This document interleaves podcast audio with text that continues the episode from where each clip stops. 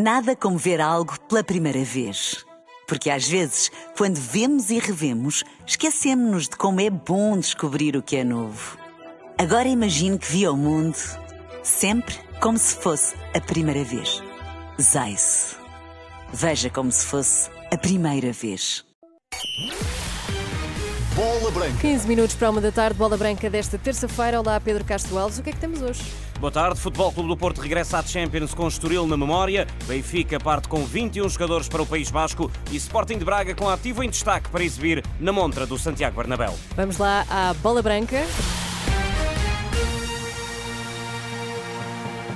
Boa tarde. A derrota com o Estoril não é mais do que combustível para o Futebol Clube do Porto esta noite diante do Antuérpia. Os Dragões regressam à Liga dos Campeões à procura de assegurar já, pelo menos, a continuidade nas competições europeias por via da, por via da Liga Europa. O deslize com os canarinhos já ficou para trás. Agora é momento de repetir no Dragão a goleada conseguida na casa do campeão belga, acredita o treinador Rui Pedro Silva. O técnico foi adjunto de Nuno Espírito Santo no Futebol Clube do Porto, na época 2016-2017, em que os Dragões passaram aos oitavos de final da prova milionária com duas vitórias sobre os belgas do Clube Bruges. Para esta noite, não duvida de uma boa resposta da equipa de Sérgio Conceição. Derrotas ou empates, que é quase a mesma coisa, eh, magoam bastante.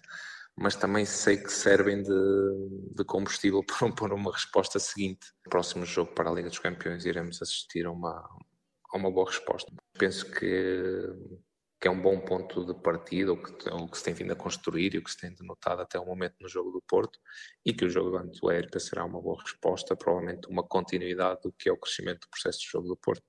A derrota com o Estoril não deve servir de exemplo para o encontro com o Antuérpia. Para Rui Pedro Silva, jogos como este são os mais fáceis de trabalhar para um treinador. O jogo que antecede o jogo da Liga dos Campeões é um jogo que muitas vezes ganham, mas provavelmente nem será o jogo mais conseguido, não foi o jogo mais intenso. E, eh, e esse sim será o grande problema. Acredito que o jogo da Liga dos Campeões será sempre um jogo mais fácil para um treinador conseguir elevar os níveis da leste. Agora aqui no Porto ainda mais após uma derrota, sem dúvida. Rui Pedro Silva, antigo adjunto de Nuno Espírito Santo no Futebol Clube do Porto, em entrevista à Bola Branca, a que voltaremos mais à frente. Os Dragões ocupam a segunda posição do Grupo H da Liga dos Campeões, com seis pontos, atrás do Barcelona com nove e à frente do Shakhtar com três. O Antuérpia é o último classificado, sem qualquer ponto somado. Os azuis e brancos recebem os belgas no Estádio do Dragão a partir das oito da noite. A UEFA nomeou o italiano Maurizio Mariani para arbitrar o encontro. O jogo tem relato e acompanhamento ao minuto em rr.pt. Mais cedo no mesmo grupo, Shakhtar e o Barcelona de João Félix e Cancelo encontram-se às 5h45 em Hamburgo, na Alemanha. Nos restantes jogos da Liga dos Campeões de hoje, destaque para a recepção do AC Milan de Rafael Leão ao PSG de Gonçalo Ramos, Vitinha, Danilo e Nuno Mendes a partir das 8 da noite. Mais cedo, no mesmo grupo F, Borussia Dortmund, Newcastle às 5h45. No grupo G, o Manchester City de Bernardo Silva, Rubem Dias e Mateus Nunes recebe os suíços do Young Boys e o Leipzig de Fábio Carvalho visita o Estrela Vermelha de Belgrado. No grupo E, sem portugueses, às 8 da noite, Lazio Feyenoord e Atlético de Madrid, Celtic de Glasgow. Benfica e Sporting de Braga aterraram há minutos em território espanhol. Os encarnados partiram de Lisboa às 10h53. Rui Costa liderou a comitiva encarnada, que seguiu para o País Basco à procura dos primeiros pontos na Liga Europa, na, nas competições europeias esta época. José Barata. Um grupo com 21 jogadores convocados por Roger Schmidt, que fez só uma alteração em relação ao jogo com o Chaves entrando o japonês Leo Kokubo como terceira opção para a baliza, para render o sérvio Luka Vlakovic, que também terá viajado rumo à Espanha, mas para defrontar a Real Sociedade na Youth League. A comitiva encarnada partiu de Lisboa e chegou a vitória sem declarações. Roger Schmidt e um jogador farão a divisão ao encontro às 5 e um quarto hora de Lisboa, seguir-se-á o treino de adaptação ao relevado da Real Arena, onde amanhã o Benfica defronta a Real Sociedade. Antes do treinador do Benfica, o técnico da equipa espanhola Imanol Alguacil fala aos jornalistas jornalistas em conferência de imprensa às quatro da tarde de Portugal Continental. Sem pontos e sem gols marcados, o Benfica entra em campo na quarta jornada da Liga dos Campeões à procura de voltar a sonhar com o apuramento para os oitavos de final. A visita dos encarnados à Real Sociedade terá como árbitro inglês Anthony Taylor. O Braga joga no Santiago Bernabéu com Simon Banza na montra da Europa. Os minhotos visitam um dos principais palcos do futebol mundial para defrontar um Real Madrid que passou com dificuldades na pedreira na última jornada da Liga dos Campeões. O recém-internacional congolês Simão Banza vem de hat-trick no eh, frente ao Portimonense no fim de semana e para Rui Pedro Silva, que treinou o ponta de lança em Famalicão, este tipo de jogos são a prova dos nove para os jogadores. São estes jogos onde os grandes clubes realmente tiram a definição do que é se o jogador tem ou não valor para patamares mais altos. Portanto, acredito que, que, vai, o Banza irá ter muitos olhos em cima neste jogo, porque são este tipo de jogos que às vezes permitem perceber qual o patamar, qual o patamar que os jogadores conseguirão atingir.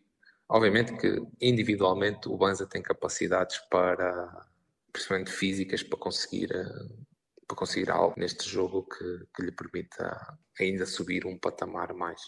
Rui Pedro Silva, que treinou Simão Banza no Famalicão. O Sporting de Braga defronta o Real Madrid no estádio Santiago Bernabéu amanhã às 8 da noite. O lado, do lado da equipa merengue, o técnico italiano Carlo Ancelotti lançou há pouco a recesso aos minhotos, mas o tema central foi Gonçalo Inácio. O central do Sporting tem sido apontado como alvo do Real Madrid em janeiro, mas o treinador do clube de Madrid nega qualquer investida no mercado de inverno. Não temos nenhuma ideia. Não... temos nenhuma ideia de reforçar a equipa porque não necessitamos. Temos de ter em conta que na segunda metade da época regressarão jogadores que estão lesionados, como o Courtois e o Éder Militão. Por isso, no inverno, de certeza que não vamos fazer nada. Não vamos a fazer nada. Carlo Ancelotti, treinador do Real Madrid. No Sporting de Braga, Artur Jorge e um jogador fazem antevisão ao encontro em conferência de imprensa às 5 da tarde. Filipe Agudinho, Daniel Monteiro e Ricardo José concorrem à presidência da Confederação do Desporto Portugal, que vai a votos na próxima segunda-feira. Bola Branca houve os três intervenientes na corrida eleitoral e depois da lista de continuidade liderada por Filipe Godinho, Daniel Monteiro apresenta-se com a intenção de preencher um vazio político que beneficia o Estado e retira voz às federações. Sou candidato para implementar um projeto que eh, faça com que a Confederação ocupe um vazio político que existe no desporto português, muito promovido pelas últimas direções da Confederação. E é muito claro que o governo beneficia do vazio, naturalmente, de uma voz forte, influente e exigente no desporto, e as federações desportivas e o desporto saem prejudicados precisamente por estas razões.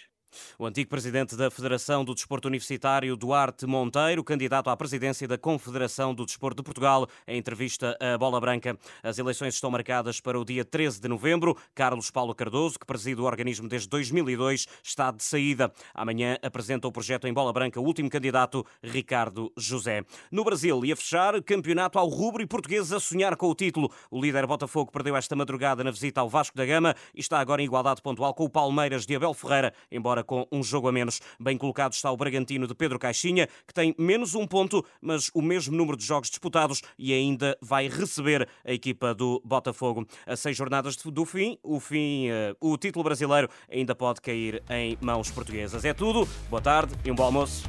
Obrigada, Pedro, e até amanhã.